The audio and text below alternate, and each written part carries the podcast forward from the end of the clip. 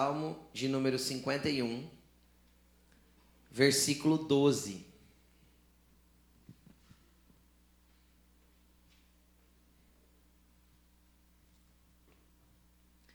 Quem achou diz amém? amém? Senhor Jesus, nós te apresentamos a tua palavra. Pai, em nome de Jesus, nós te pedimos que o Senhor venha com a tua graça e o teu amor e a tua bondade sobre nós.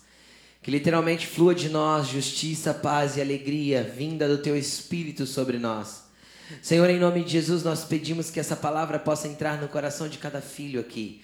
Que essa palavra possa ministrar o interior de cada um neste lugar. Que essa palavra possa tocar, possa falar, possa transformar, orientar e dirigir os seus filhos a viverem a exatidão daquilo que o Senhor tem para eles.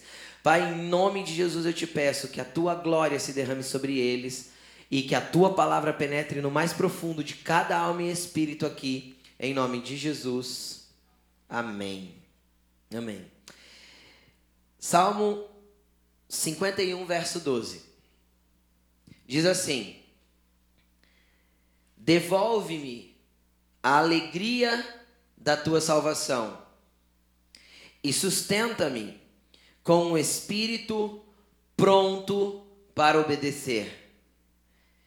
Devolve-me a alegria da tua salvação e me sustenta com um espírito pronto para obedecer. Eu quero que antes de você fechar sua Bíblia, você preste atenção no subtítulo, que não é um, um texto bíblico, porque os subtítulos foram acrescentados para dar entendimento ao texto que é bíblico. Mas eu gostaria que você prestasse atenção ao subtítulo que diz aí: Salmo de Davi, escrito ao diretor de música quando? Quando Natan veio falar com Davi a respeito do pecado de Davi. Tá bom? Com Batseba. Então, esse salmo é um salmo de arrependimento. E salmo é música, é cântico. E este cântico é um cântico de arrependimento, é um cântico de confissão, é um cântico onde Davi olha para ele mesmo e fala assim: Senhor, eu pequei, só eu pequei, e pequei foi contra o Senhor. E sei que pequei contra o Senhor. Senhor, faz de novo em mim um coração puro, um espírito íntegro. Faz de novo em mim alguém, faz de mim de novo alguém que, que possa estar em tua presença, Senhor. Eu estou errado no que fiz. E isso foi tão intenso na vida de Davi que ele criou uma canção para isso, ele criou uma música para poder repetir isso várias vezes e entoar isso ao Senhor como uma forma de arrependimento daquilo que ele havia feito. E Davi havia errado muito, e, e agora o que eu quero te chamar a atenção é justamente para o versículo 12: Senhor, Senhor, ele falou, devolve a alegria da tua salvação. Entenda uma coisa, querido. A partir do momento que a gente perdeu a alegria daquilo que Jesus já fez por nós na cruz, daquilo que Jesus já fez na nossa vida, isso significa que nós vamos estar vivendo, estar vivendo num nível muito alto de ingratidão. Por quê? Porque só tem um coração alegre só tem um coração alegre, só vive felicidade genuína. Uma pessoa que é grata por aquilo que Jesus já fez na sua vida, por aquilo que já recebeu, por aquilo que já tem, por aquilo que já conquistou com Jesus. Ninguém. É muito simples, querido. Eu vou, eu vou te trazer para a realidade dos nossos dias. Volta duas gerações atrás. Lembra dos seus avós. Ou três gerações lembra dos seus bisavós. Nós nunca tivemos uma geração tão confortável como a nossa. O que nós vivemos com pouco, nossos nossos antepassados riquíssimos não viveram. A cama que dormimos hoje com pouco, nossos antepassados, Salomão não dormiu em camas que nós dormimos hoje. Salomão não teve o prazer de tomar um banho do jeito que nós tomamos hoje. Salomão não teve o prazer de comer as comidas que comemos hoje. Aí você fala, ah, pastor, está exagerando. Não teve. Naquele tempo não existia a, a, a, os doces, as guloseimas, os pratos elaborados, as coisas diferenciadas que nós comemos hoje. Hoje nós comemos no Brasil comida do Japão, comida da Índia, comida da Coreia, comida da China, comida da Itália, comida da França, tudo, tudo, qualquer lugar aqui em Rio Preto a gente encontra. Comida desses lugares. Eu falo de Salomão porque ele é o exemplo do glamour e da riqueza. É provado é, historicamente que Salomão é o rei mais, foi o rei mais rico da história da humanidade. Nem ele viveu o que a gente vive hoje, com pouco que o Senhor tem nos dado. Agora, nós nunca vivemos uma geração com tanta gente depressiva, sem alegria, sem paz. Por que nós nunca, nós vivemos, nunca vivemos uma geração tão ruim como essa? Porque é uma geração ingrata, insatisfeita, ávida por ter mais, por conquistar mais, por ter uma vida que não é uma vida, é um mar de rosas, como diz o ditado. Quer viver o céu na terra. Jesus não te chamou para viver o céu na terra, porque ele já preparou uma eternidade para você viver o céu com ele. Então, na terra, no mundo, tereis aflições. Só que não turbe o vosso coração. Eu venci o mundo por vocês. Ele não nos colocou aqui para viver só bonança. E não é vindo na igreja que isso vai acontecer. É vivendo justiça, paz e alegria no Espírito Santo que você vai poupar a você mesmo de várias frustrações, decepções e angústias da vida. Mas isso também não vai te eximir de outras. Porque a vida é feita de algumas surpresas. E o dia mal existe, o apóstolo Paulo deixou isso claro. Só que as pessoas hoje em dia não conseguem, não conseguem é, ter e deixar de ter. A pessoa não consegue ter um padrão de vida e retroceder um pouco para ter uma vida mais estável. As pessoas hoje em dia têm dificuldade de, de, de viver com tanto e pensando que é pouco. Aí a alma é inundada de uma insatisfação. A alma é inundada de uma insatisfação e de um, e de um, de um desejo ávido por, por achar que tem que ter mais e que, e que Deus não está me abençoando. E aí, infelizmente, as igrejas hoje entraram nessa onda onde se fala mais das coisas da terra do que da eternidade, onde vale mais ter do que ser, onde a pregação das igrejas é venha e tenha. Querida, a pregação do evangelho é venha e morra. Morra para você mesmo, para que você possa ter aquilo que Deus quer que você tenha e ser aquilo que Deus quer que você seja. Morra para os teus desejos, para as tuas vontades e viva a vontade de Deus, que é boa, perfeita e agradável. Essa é a pregação do meu Jesus. Quer vir após mim? Negue-se a si mesmo. Toma a tua cruz e me segue. Sem negar-se a si mesmo, não tem como segui-lo.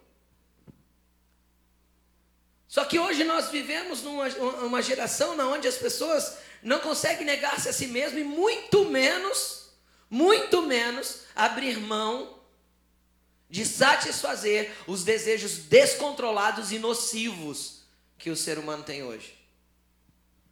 E o que que falta nas pessoas? A alegria da salvação. Por quê? Porque elas vivem num ciclo de pecado contínuo, achando que estão servindo a Deus. Eu quero colocar um texto para você. Acompanha comigo no telão. Se você quiser abrir a sua Bíblia, fica à vontade, está lá no livro de 2 Samuel, capítulo 12. Mas nós vamos colocar no telão. Acompanha aí comigo. Você lembra quando foi escrito o salmo? Então vamos ler o que aconteceu. O Senhor enviou a Davi o profeta Natã. Ao chegar, ele disse a Davi: Dois homens viviam numa cidade. Um era rico outro pobre. O rico possuía muitas ovelhas e bois, mas o pobre nada tinha senão uma cordeirinha que havia comprado. Ele a criou, ele e ela cresceu com os seus filhos. Ela comia junto dele, bebia do seu copo e até dormia nos seus braços. Era como uma filha para ele. Certo dia, um viajante chegou na casa do rico e este não quis pegar uma das suas próprias ovelhas ou de seus bois para preparar-lhe uma refeição. Em vez disso, preparou para o visitante a cordeira que pertencia ao pobre. Então Davi encheu-se de ira contra o homem e disse a Natã: Juro pelo nome do Senhor que o homem que fez isso merece a morte. Deverá, deverá pagar quatro vezes o preço da cordeira, porquanto agiu sem misericórdia. Você é este homem, disse Natã a Davi. E continuou: Assim diz o Senhor, o Deus de Israel: Eu o ungi rei de Israel e o livrei das mãos de Saul. Dei-lhe a casa e as mulheres do seu senhor, dei-lhe a nação de Israel e de Judá, e tudo, e se tudo isso não fosse suficiente, eu lhe teria dado mais ainda. Porque você, porque você desprezou a palavra do Senhor, fazendo o que ele reprova? Você matou Urias, o Itita, e com a espada dos amonitas, com a espada dos amonitas e ficou com a mulher dele.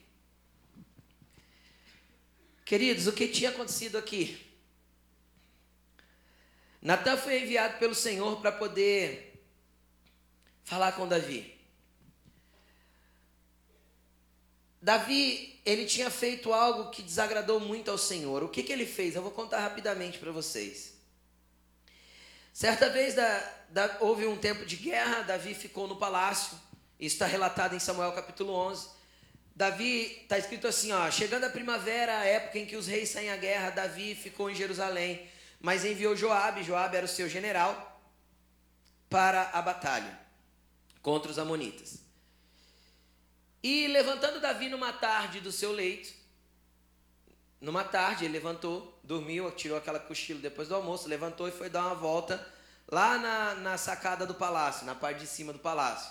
Então ele viu uma mulher tomando banho, tá? Entenda que já falar, eu já ouvi alguns dizerem assim: "Ah, essa mulher era promíscua, estava tomando banho num lugar em que Davi podia ver". Querido, que estrutura de casa havia naquele tempo? Vocês conseguem entender? Todo banho tem, tinha que ser tomado do lado de, de fora da casa. Não existia banheiro, até porque não existia piso nas casas. Imagina uma pessoa se banhar de corpo todo dentro de casa. Tipo, não era possível. Então isso fazia-se do lado de fora, num lugar mais reservado, mas fazia-se. Entende-se então que Davi estava no lugar alto, no teto do palácio, e ali ele conseguiu enxergar aquilo que de outros lugares as pessoas não enxergariam. E ali ele viu aquela mulher, gostou do que viu, mandou trazê-la, dormiu com ela e ela engravidou. Mas essa mulher era casada e tinha um marido que era soldado de Davi que estava na guerra junto com Joabe. Urias. Então Davi mandou chamar Urias e falou para Urias: Ó, oh, eu te chamei para você ter um tempo com a tua esposa. Ele queria camuflar a gravidez e, fa e fazer todo mundo pensar que era de Urias o filho. Urias tinha algo que Davi já tinha perdido, vocês vão entender daqui a pouco: honra. Urias falou: Eu não vou dormir com a minha mulher enquanto os meus irmãos estão em guerra. Eu não posso me dar a este prazer. Lembra o Nex assim mesmo? Eu não posso me dar a este prazer enquanto eu tenho irmãos em batalha. Eu vou voltar para a guerra. Então Davi manda pela própria mão de Urias uma carta selada na qual Urias não era, não tinha autoridade para abrir para entregar para Joabe. Na, na carta estava escrito: coloque Urias na frente da batalha para que ele morra em combate.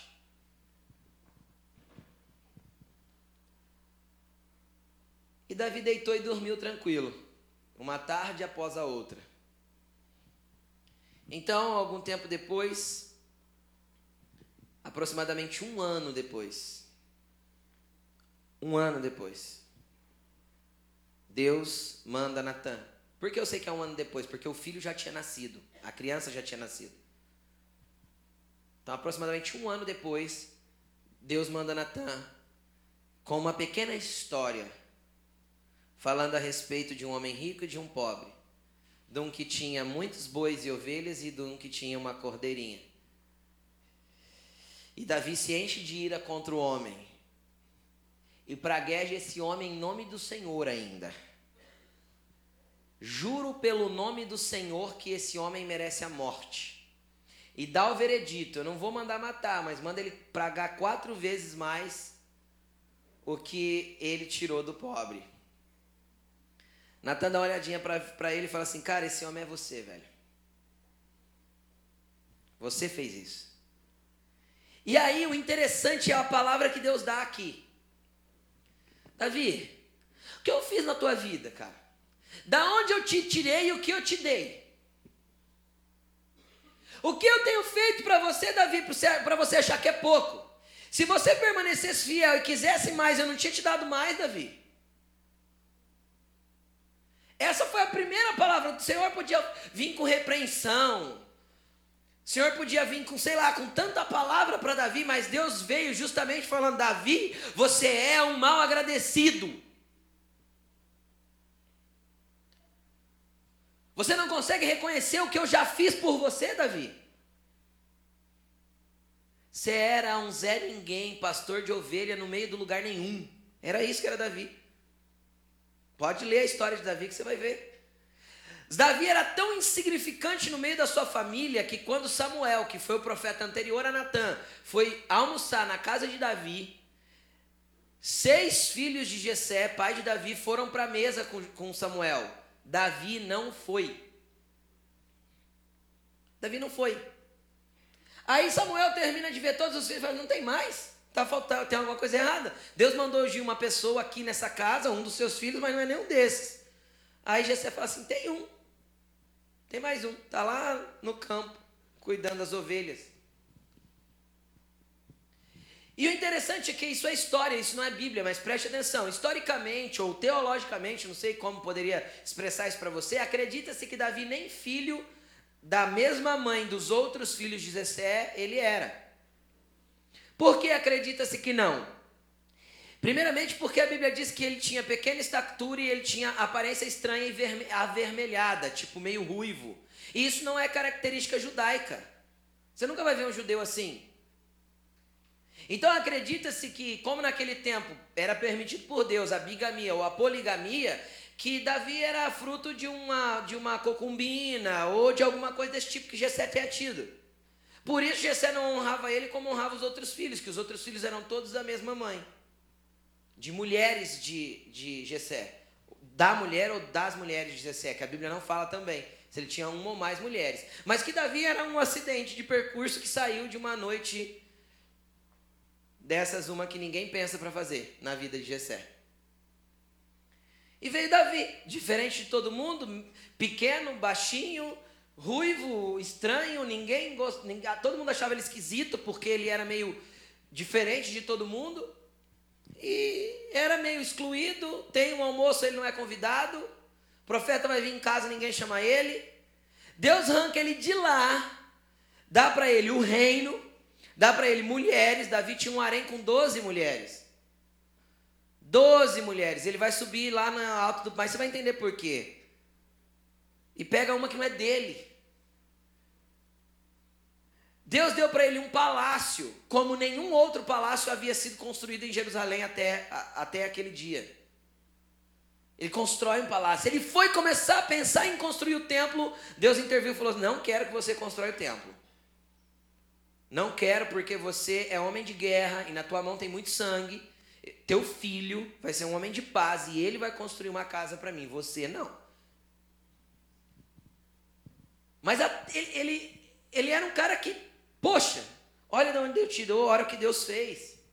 Agora, o que acontece conosco é que nós paramos de valorizar as coisas muito rapidamente. Tudo que Deus proporciona para nós, que você quer entender o amor de Deus? Olha para a cruz. Você quer entender o amor de Deus? Olha para uma pessoa que foi a vida inteira um crápula e que às vezes Deus permite, presta atenção, permite, Deus não é o agente disso, mas Deus permite ela entrar numa enfermidade ficar na cama anos até que ela se reconcilie com todo mundo, até que ela peça perdão para todo mundo, até que ela volte o coração dela para Deus, para essa pessoa poder ir embora salvo. Isso não é amor? Porque Deus não quer que ninguém pereça no inferno. Deus não quer que ninguém vá para lá. Deus usa todos os meios e todas as maneiras para salvar. Querido, entenda o amor de Deus. Às vezes Deus está permitindo algumas coisas saírem da sua vida por causa da tua vida. Porque se essas coisas continuassem na sua vida, você ia ficar longe de Deus e permanecer assim, porque estava tudo muito confortável. Então, às vezes, Deus vem, tira algumas coisas para te dar um choque de realidade e você entender que Ele é bom e que tudo que Ele te dá, tanto no, no natural como no espiritual, cara, é top e que você tem que ser grato, grato e grato e grato. E essa gratidão vai gerar alegria no teu coração e felicidade de servir a Cristo. Nunca você vai perder a alegria da tua salvação. Nunca você vai esquecer que os seus olhos têm que estar firmes no seu Salvador, no seu Senhor e que isso é bom demais e o suficiente para a tua vida. Suficiente para a tua vida. Jesus é suficiente para a sua vida. Jesus é suficiente para a sua vida. Ele, so, ele supre todas as suas necessidades, ele supre todas as suas carências, ele trata todas as suas emoções, ele, ele te ama com tudo aquilo que você necessita, ele é suficiente. Só que nós continuamos sendo ingratos e achando que precisamos de coisas, de pessoas, de momentos e de prazeres para viver.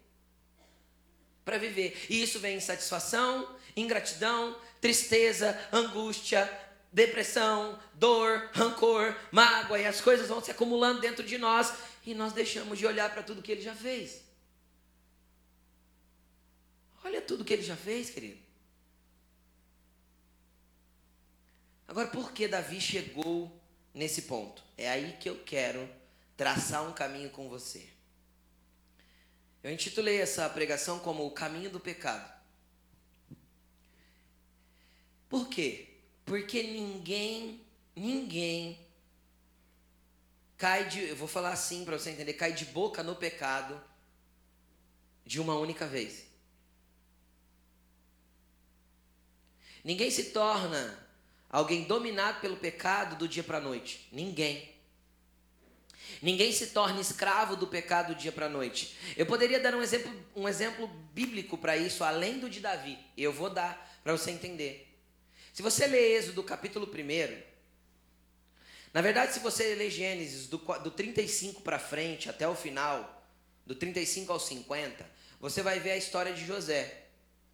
José era um menino, foi lá, foi lançado no poço pelos irmãos, foi vendido como escravo, foi vendido para para Potifar, foi vendido, pra, foi preso, o faraó pegou ele, aí o sonho, ele se tornou governador do Egito, alguns anos mais tarde os irmãos sobem para comer comida, comprar comida, e aquela coisa toda, tal, é lindo.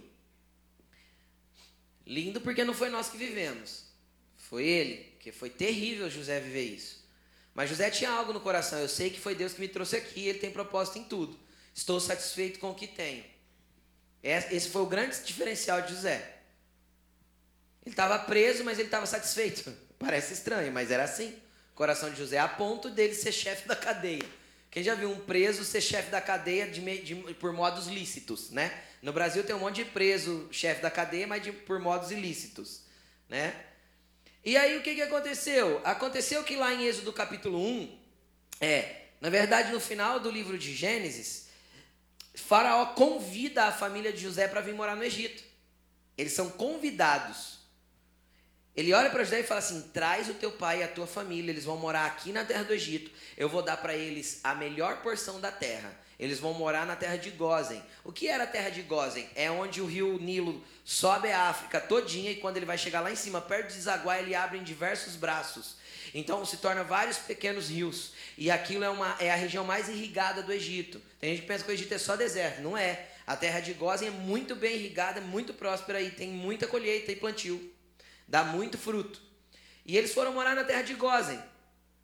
E, e eles foram convidados para isso. E melhor, Faraó ainda falou assim: ó, eu não quero que eles trabalhem para ninguém, eles vão trabalhar para mim. Eles já vieram como funcionário público. E naquele tempo não tinha nepotismo.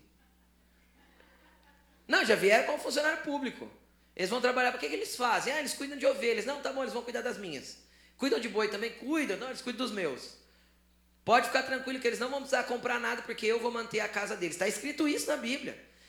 Eles vão comer do, do que o palácio der para eles todo dia. Eles não precisavam comprar nada, eles tinham tudo, ganhavam salário do governo, né, do faraó, ganhavam a comida, ganhavam o alimento, ganhavam tudo, ainda tinham salário para cuidar das coisas do faraó, dos gados do faraó. Ainda moravam na melhor terra. Aí, se você ler o comecinho de Êxodo, vai estar escrito assim: levantando-se um faraó que não conhecia José. Pode ler lá, Êxodo 1. Levantando-se um faraó que não conhecia José. Olhou o povo, viu que o povo era grande, numeroso, falou: esse povo é mais forte, mais numeroso do que nós, vamos agir com eles com astúcia. E aí, devagarzinho, eles foram escravizando o povo. O povo que era convidado para viver o melhor passou a ser escravo da pior espécie. Por quê? Porque Faraó agiu com astúcia. Entenda uma coisa, querido. Satanás nunca vai te oferecer algo descaradamente. Até porque Satanás é o melhor estrategista que existe. Depois de Deus, claro. Tá? O trabalho de Satanás é ser o estrategista do inferno. É ele que desenha a, as, as armadilhas. Olha para o Éden, como ele enganou Eva. Como ele vai num churumelo com ela, dá a volta, contorna e fala vai, é bom. Então, se Eva, que, que, que era discipulada por Deus todo dia, ali ó, juntinho, via Deus todo dia visitando ela, via Deus todo dia visitando ela, caiu. Por que você acha que você é tão forte assim? E que você é o cara diante das astúcias ciladas do inimigo. Então o que, que ele vai fazer? Ele vai te engodar e ele não vai chegar em você e falar assim: ah, meu problema, por exemplo, vou dar um exemplo, tá? Ah, meu problema era droga, era cocaína. Ele não vai chegar com você já com, com uma carreira montada e, para você cheirar. Não é isso que ele vai fazer. Ele vai armar uma, um modo para que você chegue até este caminho. E foi o que ele fez com Davi. Foi o que ele fez com Davi. Ele criou uma estratégia para poder levar Davi para essa situação. Primeira coisa, eu vou dar alguns exemplos. Antes Davi orava. Tudo que Davi ia fazer, ele orava. Senhor, eu tenho que ir contra tal povo. Como eu vou? Por onde eu vou? Já teve, tem uma, uma que, eu já, eu já falei isso aqui, mas tem uma que me chama muita atenção. Porque Davi guerreou contra o mesmo povo, no mesmo lugar, três dias de diferença um do outro. A primeira vez Deus deu uma estratégia, três dias deu, depois Deus deu outra estratégia. Com o mesmo povo, no mesmo lugar, com o mesmo exército, tudo igual. Deus poderia falar assim, vai do mesmo. Ou ele poderia pensar, eu vou igual. Eu fui antes de ontem e deu certo, eu vou hoje que vai dar certo. Ele foi orar de novo e Deus falou: Não vai agora como você foi da outra vez, agora você vai de outro jeito. Então ele tinha vitória, pode, pode ler o começo de 1 Samuel que você vai ver, ele tinha vitória em tudo que ele fazia, porque tudo ele orava, tudo ele perguntava para Deus como, tudo ele se movimentava entendendo o que Deus queria. Agora, como eu sei que Davi não orava na passagem de Urias em Samuel 11? Porque, e chegando a primavera, época em que os reis saem para a guerra. Davi ficou em Jerusalém. Se ele tivesse orado, será que ele tinha ficado em Jerusalém? Se ele tivesse orado, querido, Deus tinha falado assim: Davi, é tempo de você ir para a guerra, filho. Teu, como pode teu general estar tá na guerra e você que carrega a minha ordenança, você não está? Como você pode mandar as pessoas e você que é o líder não está lá? Você que é o estrategista, que me ouve, que tem direção do que tem que fazer, como pode você não estar lá, Davi? Se Davi tivesse orado, ele não tinha ficado em Jerusalém. Mas existe um problema. Quando Deus normalmente me dá um bom general, um bom palácio confortável, boas coisas, eu já tenho salvação, afinal eu já vou para o céu mesmo. Que se dane quem está indo para o inferno. É assim que para na cabeça da maioria das pessoas. Que se dane quem passa fome se eu não passo fome. Afinal, está do lado de fora da minha janela, que se exploda. Que se dane as famílias sem estrutura. Afinal, a minha está estruturada em Deus. Vocês conseguem entender como nós vivemos num nível de egoísmo terrível? E, e nós não somos gratos, além de viver num nível de egoísmo, nós não somos gratos por aquilo que Deus já fez. Davi ficou em Jerusalém. Se ele tivesse orado, ele não tinha ficado. Bom, então a gente já entende. Nós recentemente pregamos uma série de mensagens a respeito de vida de oração em lugar secreto. Você já entendeu que sem isso é impossível você ter uma vida cristã. Então, se você é uma pessoa que não ora, não separa tempo na tua rotina para Deus, para um momento de oração e de leitura de palavra, você é uma pessoa que não jejua e não tenta se conectar com Deus, eu vou te explicar. Você está suscetível às ciladas do inimigo. E não pense que você é mais forte do que ele, porque você só é mais forte do que ele porque Jesus está com você. Quando você deixa de orar, as estratégias de Jesus cessam na sua vida, automaticamente você está suscetível aos, aos laços do inimigo. E não tem nada mágico ou místico nisso. É só uma questão de lógica. Davi parou de orar, pronto, ficou frágil. Ficou fácil, presa fácil para o inimigo. Em seguida, Outra coisa que eu posso dizer, Davi se preocupava com as coisas de Deus. Cara, a arca estava na casa de Obed-edom. Ele se preocupou em levá-la para Jerusalém. Ele se preocupou em construir um templo ou uma tenda para pôr essa arca. Ele se preocupou em levar. Ele pegou um carro de boi novo, os bois tal. Estava errado. Por quê? Porque ele não foi consultar a palavra.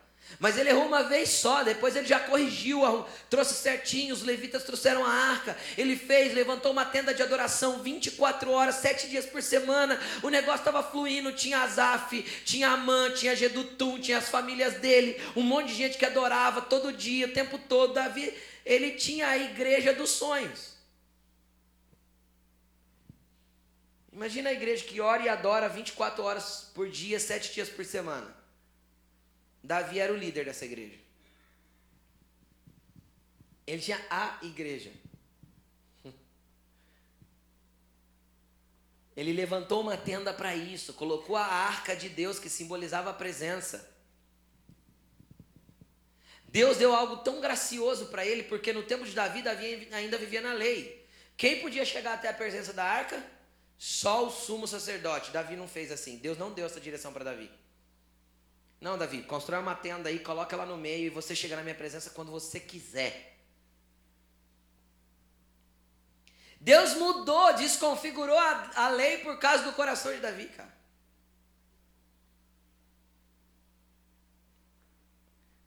E aqui será que Davi se preocupava com as coisas de Deus? Seja sincero com você mesmo. Será que Davi estava visitando essa tenda e essa igreja na qual ele era o rei que comandava o negócio? Será que ele estava indo lá buscar alguma coisa de Deus e. Será? Comece a analisar. Havia preocupação com as coisas de Deus nesse caso? Vamos continuar. Antes, Davi sabia o que era honra. Certo dia, Davi acorda de manhã, dá um estalo na cabeça dele. Quem da família de Jonatas ainda está vivo para que eu possa honrar? 2 Samuel capítulo 6, se eu não me engano. Ah, tem um filho de Jonatas que a criada dele deixou ele cair, ele ficou manco dos pés. E ele está lá, mora de favor com não sei quem. Quem não tem como trabalhar também. Ele falou: chama esse cara aí, deixa eu conhecer ele. Vou honrar porque eu tenho uma aliança com Jonatas. Pai dele já morreu, mas eu tenho uma aliança. Eu vou honrar a minha palavra e eu vou honrar a vida desse cara. Quem que é? É um tal de Mefibosete. Fica a dica para quem vai ter um filho homem aí, tá bom? Pode colocar o nome de, dele, né? Pode ser Mefibosete, como você pode chamar de Melquisedeque, entendeu? Aí pode ter o apelido Mef e Melk, entendeu? Dois filhos aí, ó. Top o nome. Tá? Então, Então, Mefibosete, cara, ele vem. E a Bíblia diz que ele morou no palácio com Davi a vida toda, comia na mesa do rei. Ele honrou uma aliança. Agora vamos ver. Davi honra Urias aqui? A honra já tinha ido embora do coração de Davi. O temor às coisas de Deus tinha ido embora no coração de Davi. A oração tinha ido embora. Agora vamos perguntar: começou com ele perdendo a honra? Começou com ele perdendo o temor às coisas de Deus e a reverência às coisas de Deus? Começou com ele perdendo o lugar de oração, querido. Começou com ele perdendo o relacionamento com Deus. E eu tenho certeza que antes disso começou com alguma outra coisa, que eu não encontrei isso na Bíblia, mas pode ser que tenha. Pode ser que tenha começado com outra coisa. Tenha dado start em outro ambiente. Entenda uma coisa, querido: Satanás nunca vai chegar metendo o pé no seu peito, ele vai te jogar uma isca. É só isso que ele precisa. Então, qual que é o teu trabalho? Qual que é o teu, o teu posicionamento humano? É identificar o seu ponto de partida, o seu start. Todo mundo começa um ciclo de pecado em algum lugar. O cara que comete adultério, que sai com uma, com uma amante ou com uma prostituta, ele, ele não sai de casa de manhã, santo, imaculado, orou uma hora antes, e aí ele sai, monta no carro e fala assim: hoje eu vou dormir com a minha amante. Ou hoje eu vou encontrar uma amante para dormir. Isso eu estou dando um, um exemplo. Satanás vai criar um mecanismo para levar as pessoas até o lugar do pecado. E cabe a você entender onde isso começa em você, porque você sabe quais são os ciclos de pecado que te atormentam, porque cada um tem a sua fraqueza e os seus ciclos de pecados que precisam vencer. Só que ele sempre começa no mesmo lugar, de um mesmo jeito, e você ainda não parou para pensar. Você não parou para analisar que ele sempre começa de um mesmo jeito. Você não parou para pensar que sempre começa com aquela conversinha estranha, com aquela fofoca que você gosta. Você não parou para pensar que começa com aqueles contatos indevidos das suas redes sociais, com aqueles grupos de WhatsApp que você não deveria estar, que nada do que tem lá presta. Ah, mas é o meu grupo de futebol. Sai dele, cara. Sai fora. Joga bola, mas não precisa do grupo de WhatsApp. Antes todo mundo jogava bola sem grupo de WhatsApp. Os caras só postam besteira e você fica lá assistindo, vendo. Ah, mas se eu sair, os caras vão achar ruim comigo. Você prefere que os caras achem ruim com você do que Jesus, é isso? Quem se ama mais? É uma questão de escolha. Quer seguir Jesus? Negue-se a si mesmo. Morra para você mesmo. Abra mão de você mesmo. E aí o que, que acontece? Acontece que Satanás sempre sabe, e ele sabe onde é o teu start, ele não vai trabalhar em outro lugar. Por quê? Porque é mais fácil trabalhar na onde ele vai ter facilidade, vai.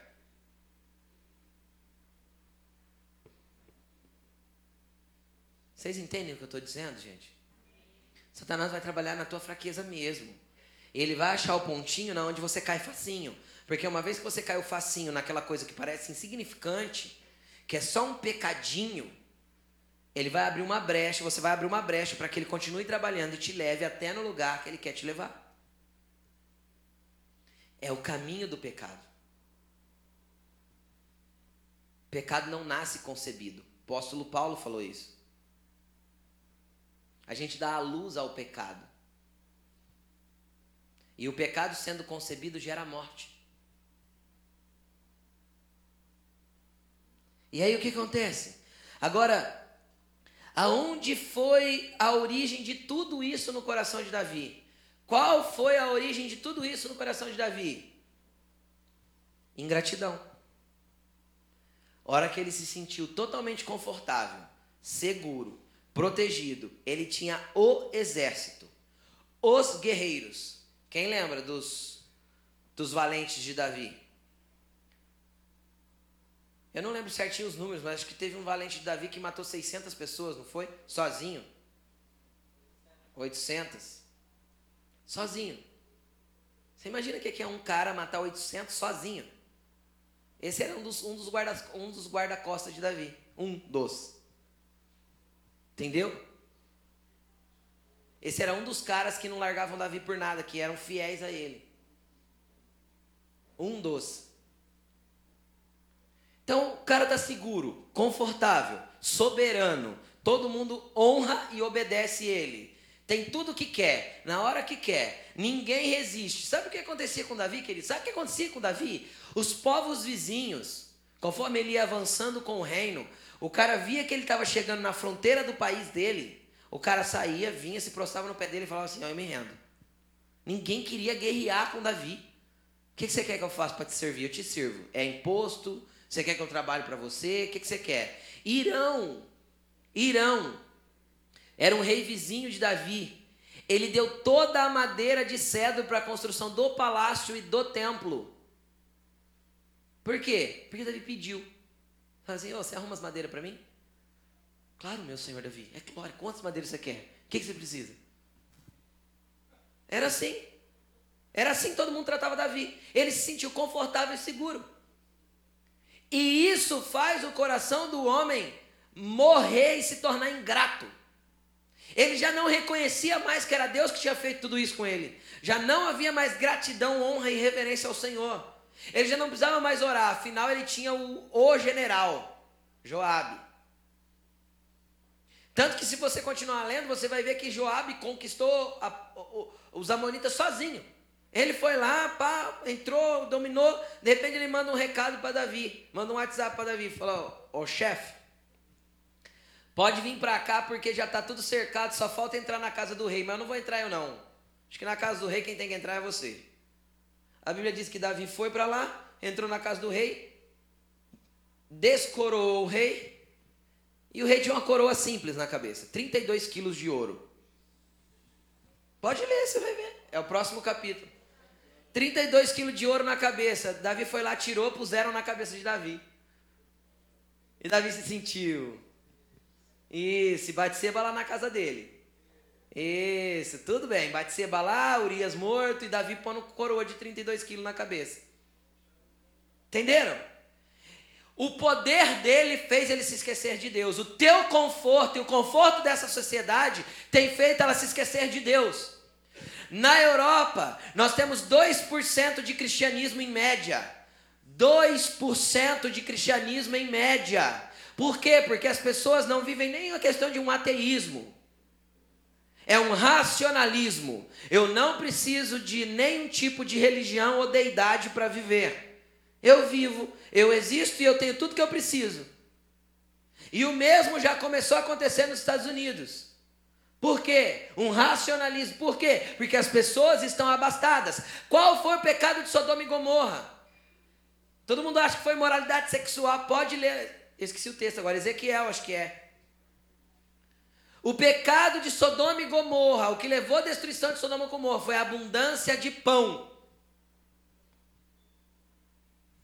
Ter demais e ser ingrato pelo que tem. Não reconhecer que tudo aquilo que eu tenho é proporcionado por um amor tão grande que Jesus tem por mim e eu estou satisfeito com o que tenho. Se vir mais é um plus em todas as áreas. O que eu tenho que estar insatisfeito, insaciável e inconformado com aquilo do espiritual, com a presença de Deus, eu nunca posso me satisfazer dela. Com o meu relacionamento com Ele, eu nunca posso estar, estar satisfeito, nunca. Eu nunca posso olhar para Jesus e falar assim: Jesus, eu já sou grato. Eu já sou grato, não, grato eu devo ser. Mas, Senhor, eu já estou satisfeito com o nível de intimidade que eu tenho com o Senhor. Isso você nunca deve chegar a uma satisfação, nunca. Mas tirando o relacionamento com Ele, querido, todas as outras coisas você deve ser grato, grato e grato. Porque a gratidão vai gerar o que? Alegria no coração,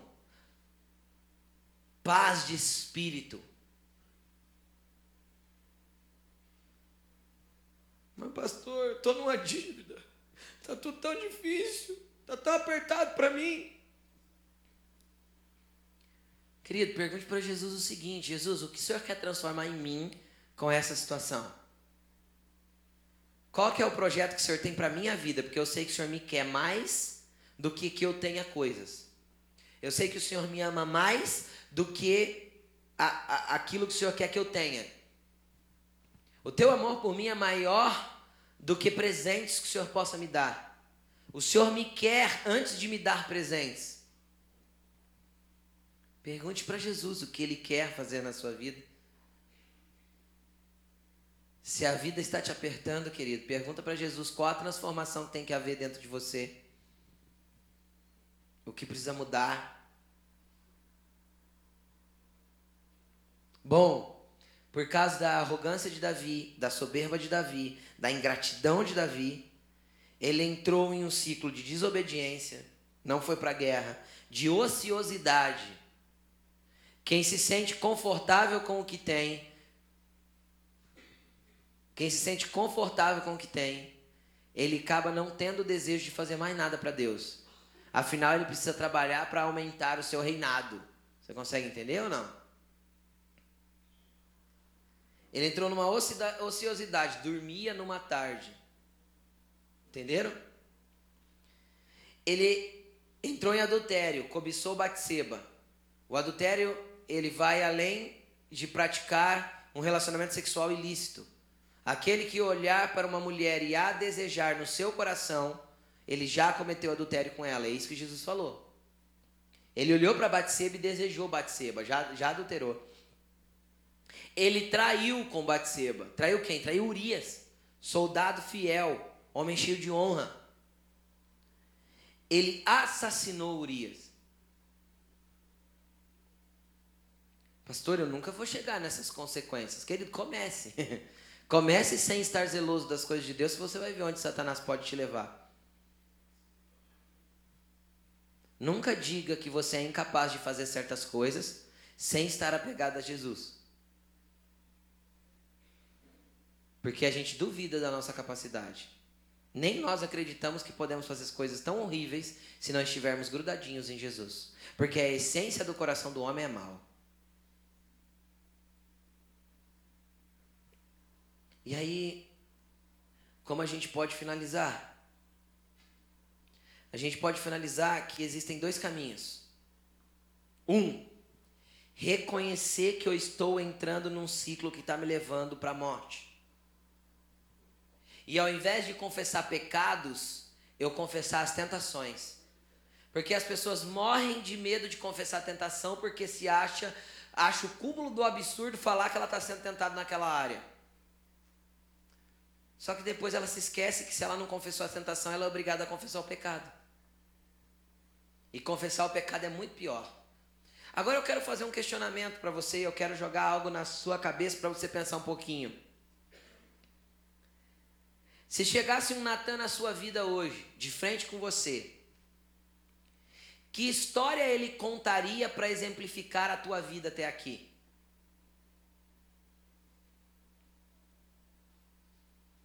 Você entende o que eu quero dizer? O que, que ele falaria a teu respeito para mostrar que você não está tão certo assim como você acha que está? Para te mostrar que você não é tão espiritual quanto você acha que é? Para te mostrar que você não é tão santo quanto você está pensando que é?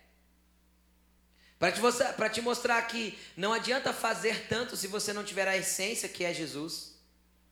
Qual a história que Natan contaria sentado na tua frente para te, para te, te levar ao reconhecimento e ao impacto, bem no teu peito, do jeito que ele deu no peito de Davi, de que você não está certo do jeito que você acha que está certo.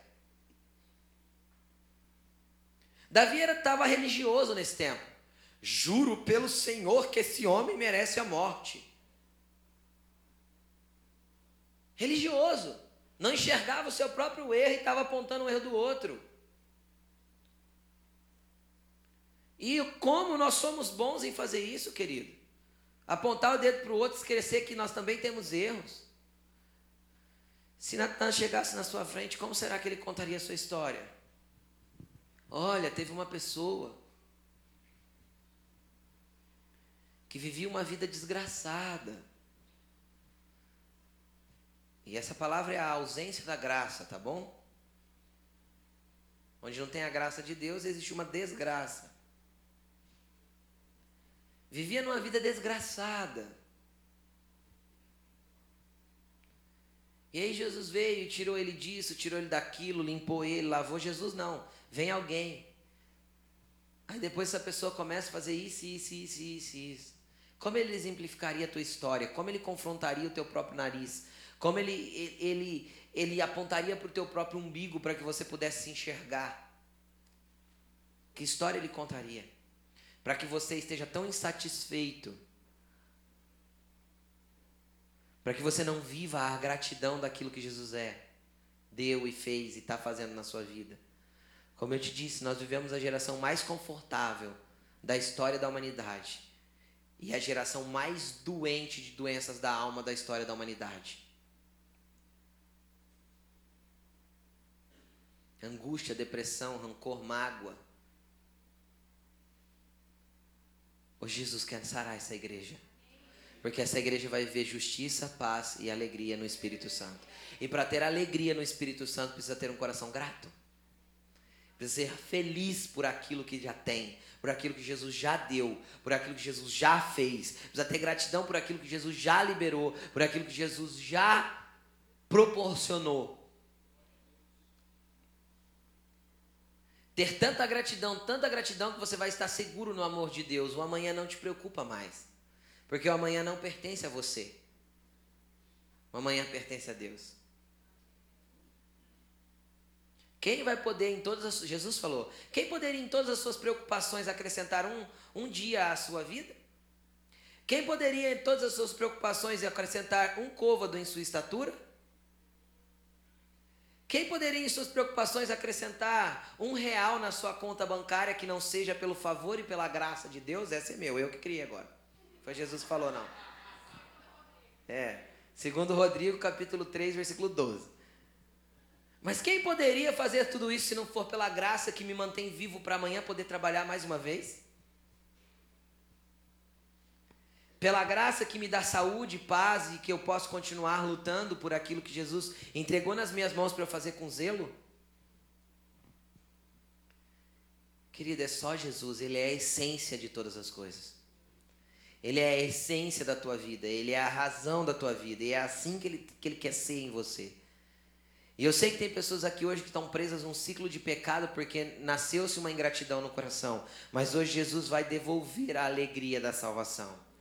Então você pode escolher dois caminhos: entender que você está entrando num ciclo, se arrepender, voltar, confessar e deixar, e a partir daí começar a confessar as suas tentações, ao invés de ter que cair lá no Salmo 51, confessar o seu pecado. Porque a confissão do pecado é muito mais dolorosa do que a confissão da tentação. Por quê? Porque o pecado vai me trazer colheita, do jeito que trouxe na vida de Davi. O pecado sempre vai me. Eu vou ser perdoado mas a colheita eu vou colher. Então é melhor confessar uma tentação, porque eu evitei o pecado. Imagina se Davi tivesse ficado em Jerusalém e ele tivesse mandado chamar Natan e falar assim: Cara, não sei o que aconteceu comigo. Você queria me dar um negócio no meu coração, não quis ir para a guerra de jeito nenhum. Davi tinha dado um, Natan tinha dado um chacoalhão nele e falado assim, cara, você está errado? Vamos orar? E Davi tivesse despertado, tivesse montado no seu cavalo e ó, partiu, guerra. Né? Hashtag partiu, guerra. Ele não teria caído nesse ciclo todo, você consegue entender? Aí tem gente que tem dificuldade de olhar para alguém, para a esposa, para um amigo e falar assim, cara, ora por mim, porque, nossa, tá vindo uns pensamentos horríveis na minha cabeça e eu tô querendo fazer umas coisas que eu sei que não é da vontade de Deus, ora aí, cara, me ajuda, porque isso é confessar a tentação. É muito, muito, muito melhor do que depois você chegar e falar, nossa, cara, fiz uma merda.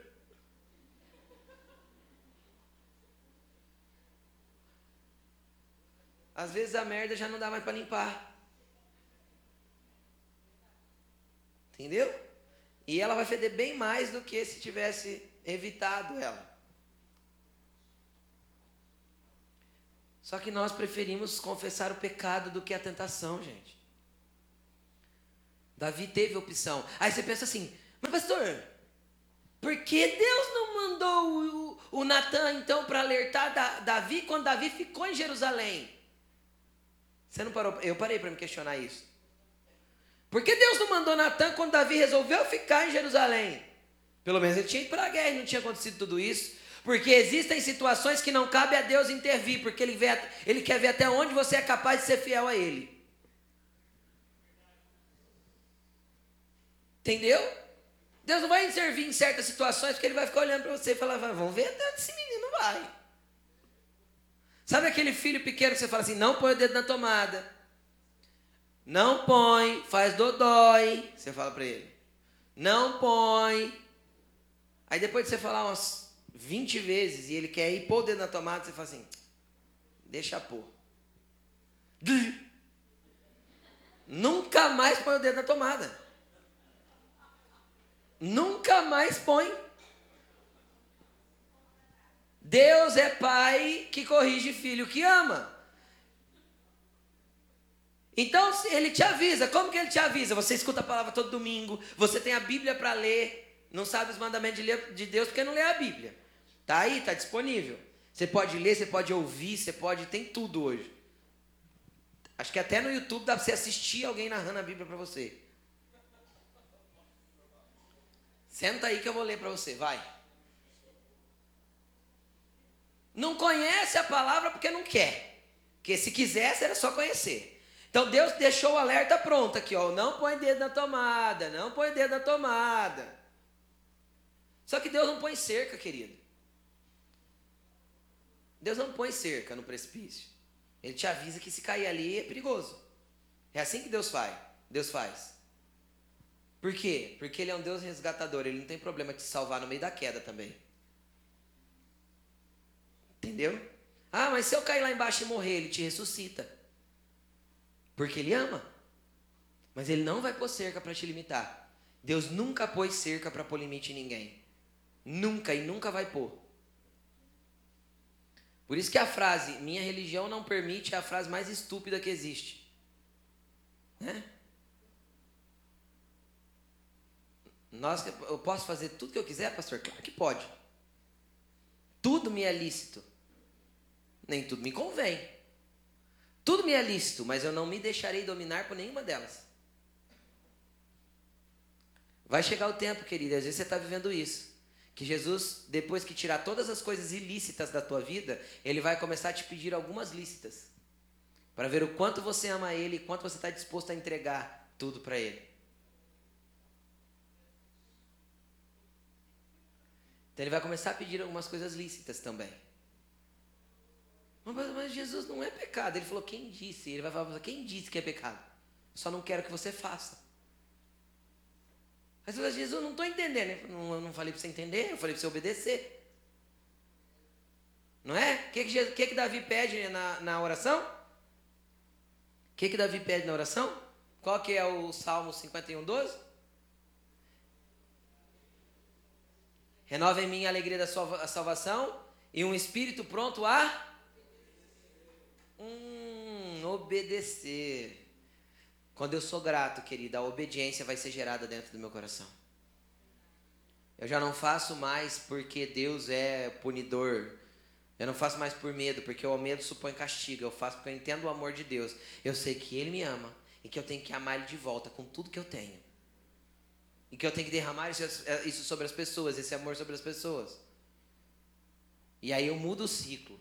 De um ciclo de pecado, de um caminho de pecado, eu vou construir um caminho de vida, não só para mim, mas para as pessoas que estão ao meu redor. Coloque-se de pé.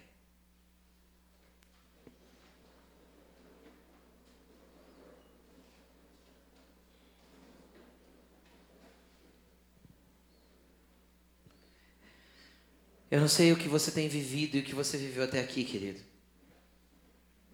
Mas Jesus sabe. Jesus sabe. Eu não sei se hoje você precisa se livrar de um ciclo de pecado. Se hoje você está precisando confessar pecado. Eu não sei o que, que você está precisando hoje, mas Jesus sabe, querido, e Ele está neste lugar. Ele está neste lugar e hoje ele te apresenta um Natan para olhar para você e te contar uma história, para que ele possa confrontar você com a realidade do que ele tem para sua vida. Hoje foi uma palavra de confronto, mas de um Deus de amor que quer te abraçar e te perdoar do mesmo jeito que ele perdoou Davi. Tudo foi restituído na vida de Davi. Logo mais à frente Deus fala: Davi foi um homem segundo o meu coração. Davi, homem segundo o coração de Deus. É isso que falaram a respeito de Davi. Aí você fala, nossa, um cara que fez tudo isso pode ser segundo o coração de Deus? Sim, sabe por quê? Para mostrar que nós também podemos ser segundo o coração dele. Independente do que vivemos até aqui, independente de como, como estamos fazendo, do quanto de ingratidão paira na nossa mente, ou de quanto de, de, de confortável nós estamos nos sentindo no nosso cristianismo, Deus pode fazer de você um homem segundo o coração dele. Glória a Jesus.